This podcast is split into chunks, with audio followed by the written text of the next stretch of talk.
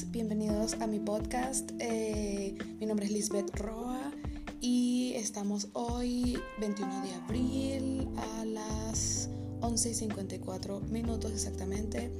Les quiero compartir el día de hoy un tema bastante interesante que pude eh, tener el privilegio de discutir en un live por Instagram con mi colega Ana Cecilia García, psicólogo y eh, abogado también. Dos profesiones y pues con ella pudimos dar cuenta de la temática más interesante que mueve al ser humano, la cual es el amor. Y pues el día de hoy me siento inspirada en hablarles sobre amores en cuarentena. Y del título que nos pudimos eh, replantear o argumentar aquí fue el replantearse desde el deseo. ¿Sí? Y pues es bastante interesante porque nosotros nos cuestionamos sobre la aparente apatía emocional en la actualidad con esto de la tecnología que nos empuja constantemente a usarla y más ahora en confinamiento. Nos preguntábamos cómo eh, el ser humano está totalmente ligado ¿sí? a el contacto con sus redes sociales y que eso de alguna u otra manera lo separa del vínculo directo que tiene con las personas con las cuales vive, por ejemplo. En el caso de alguien que viva solo, por supuesto, tiene una tremenda herramienta a disposición de, de su uso, porque así se pone en contacto, pero eso no implica que no tenga contacto con vecinos o con amigos eh, alrededor de su vida, ¿no?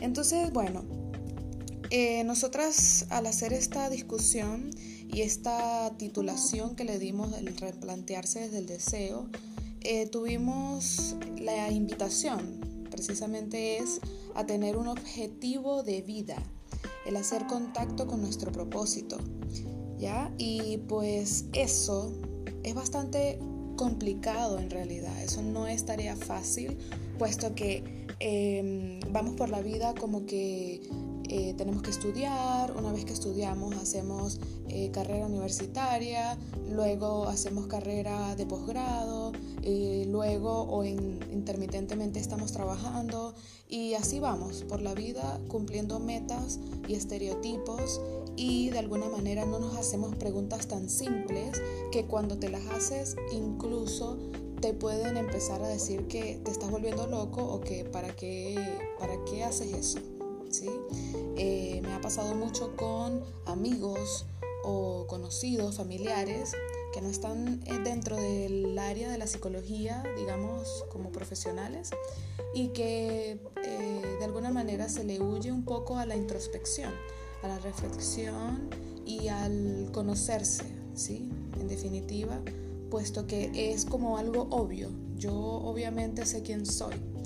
Y pues a veces no es así, a veces las personas no se hacen esas pequeñas pero de gran importancia preguntas que eh, marcan la diferencia. Y si tú tienes contacto con tu propósito, que incluso es una de las cosas que yo agradezco, por ejemplo, a Vilma Núñez, que es una eh, empresaria o emprendedora incluso de proyectos para hacer que tus negocios surjan, ¿sí?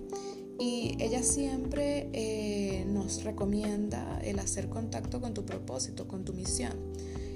Y así como ella, N cantidad de personas que están en esa onda de darte ese coach, ¿no? Esa motivación para que tú em, de alguna manera te encuentres contigo mismo y pueda surgir algo eh, interesante en ti. El asunto es cuando eso, digamos, hace conflicto, cuando eso crea angustia, que no es lo que trabaja, digamos, ella, por supuesto porque no, psicólogo, no está en el área así de, de la salud o de las humanidades, y no por juzgarla, sino que eh, se comprende, ¿ya? Entonces, eh, la temática o el objetivo eh, aquí es que nos demos cuenta que el deseo va de la mano con el pensamiento y con el sentir del ser humano, ¿sí?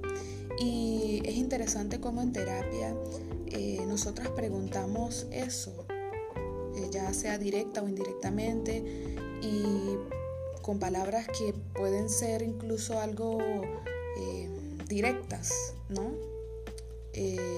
¿Dónde está tu pasión? Y es una forma de preguntarlo, pero no es la última o la, o la frase del librito, ¿no? Em, palabras más, palabras menos, sencillamente lo que se quiere es ubicar a la persona en su deseo y eh, el 80 o digamos hasta un 90% de personas no sabe realmente qué es lo que desea, lo que quiere para su vida. Y mm, uno queda como un psicólogo eh, que no está trabajando lo que, por lo cual ellos fueron a trabajar. Porque yo vine aquí fue a un tema de pareja, porque yo quiero que él o que ella haga esto o aquello o me entienda. Yo no vine aquí a, profundizar sobre mí. Entonces es bastante interesante porque eh, todo lo que te aqueja tiene que ver contigo, lo quieras o no. Todo lo que nos aqueja, todo lo que nos hace eh, daño y decimos que es desde el otro, es porque también lo permitimos. El otro no entra en tu vida si tú no lo permites. Entonces, de allí tantas preguntas que nos hicimos sobre qué tanto sabemos de lidiar con nuestra frustración. ¿Hacemos realmente lo que nos gusta, lo que nos apasiona o nos dejamos llevar por la corriente y nos dejamos fluir? Como dicen por ahí mucho, eh, déjalo fluir, porque al fluir las cosas eh, van mejor. Y yo siento que eso es una eh, forma irresponsable de hacerte cargo de tu, de tus síntomas, de tus asuntos, porque es como que, bueno, que las cosas caigan por su propio peso en cuanto a mi deseo.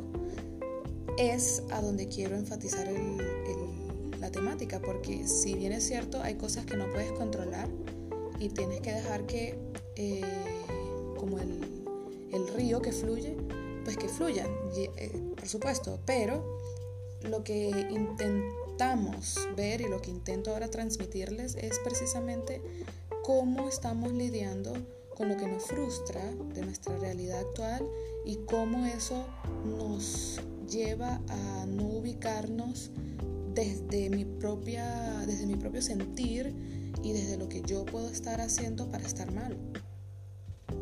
Entonces, el replantearse, el reinventarse, son formas de reflexionar.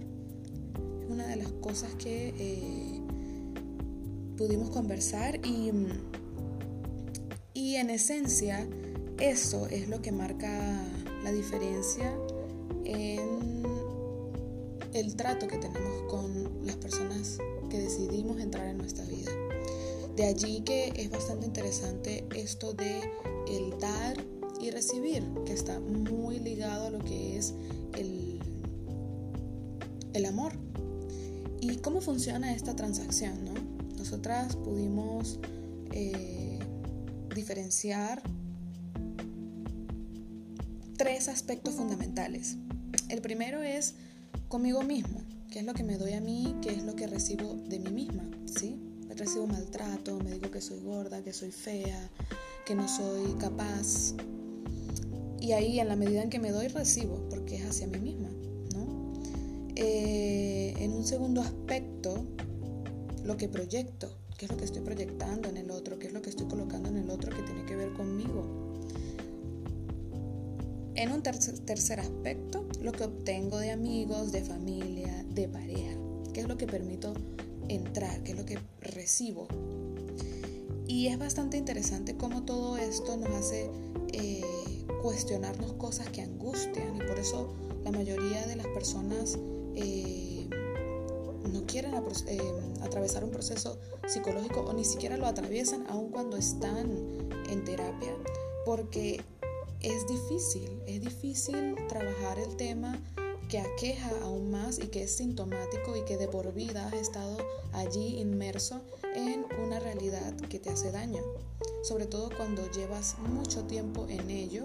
Y digo mucho tiempo porque es que desde niños vivimos una historia y eso nos marca hasta que estemos adultos, incluso adulto mayor, que ya sería, por ejemplo, los abuelos. Entonces, eh, es bastante interesante, ¿no?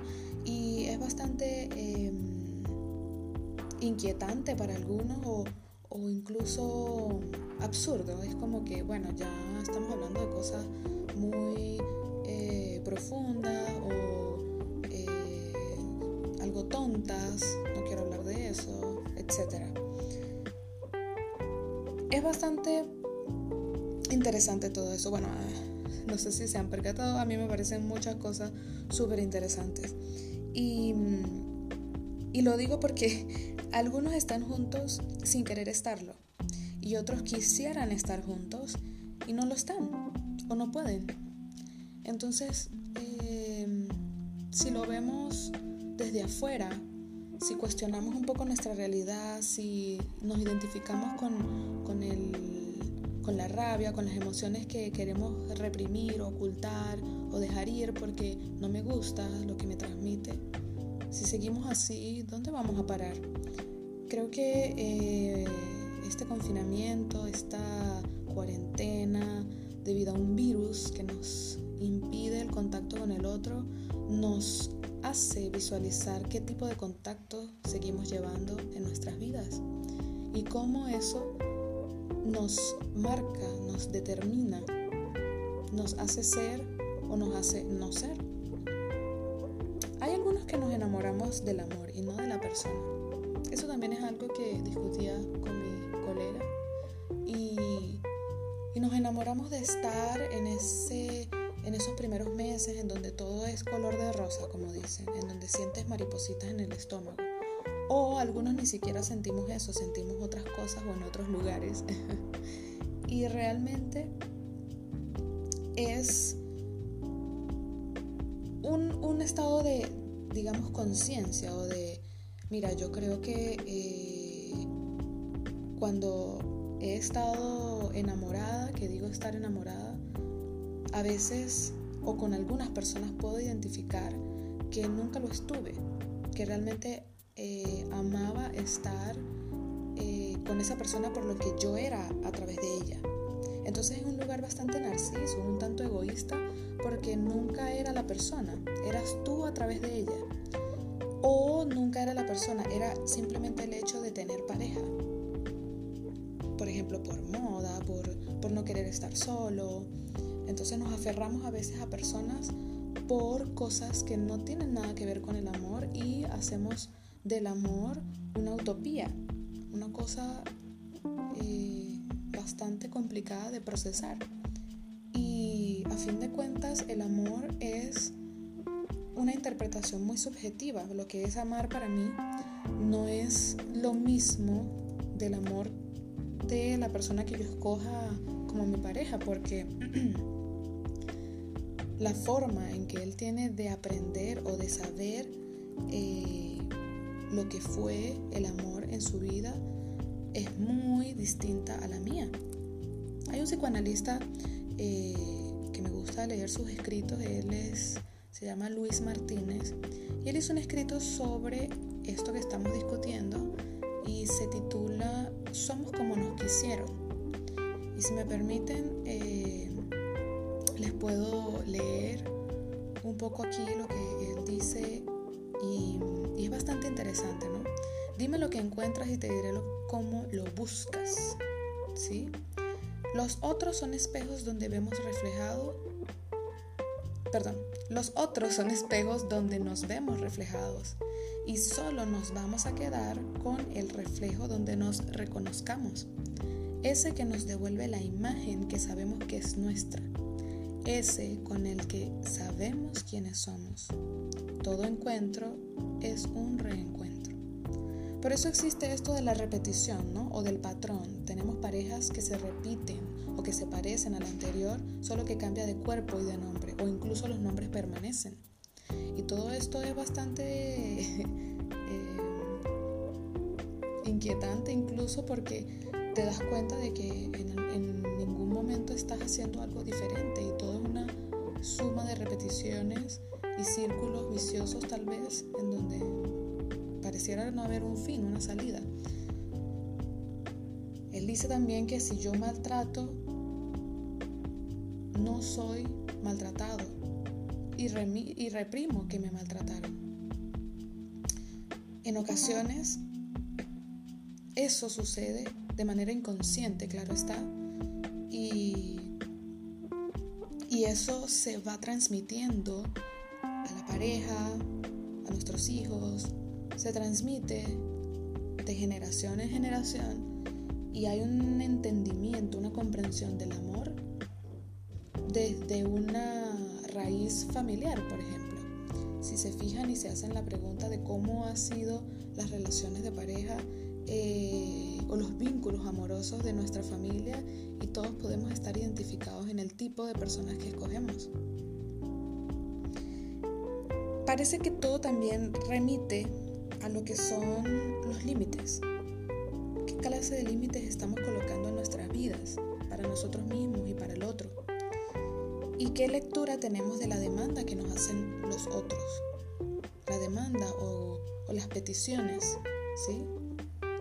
Los demás siempre nos piden algo, siempre nos demandan algo, no una demanda desde lo legal, sino una demanda vista, bueno, desde el punto de vista psicoanalítico, como eh, hay una demanda siempre de amor entre la pareja y, y cómo eso se lee qué es lo que yo estoy dando y buscando recibir a cambio.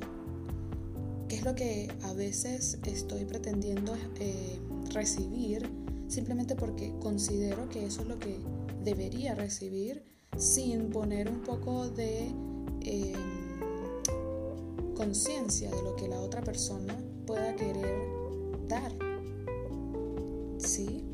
Y es bastante interesante, ¿no? Eh, quisiera cerrar con un, escrito del maestro Jacques Lacan, psicoanalista.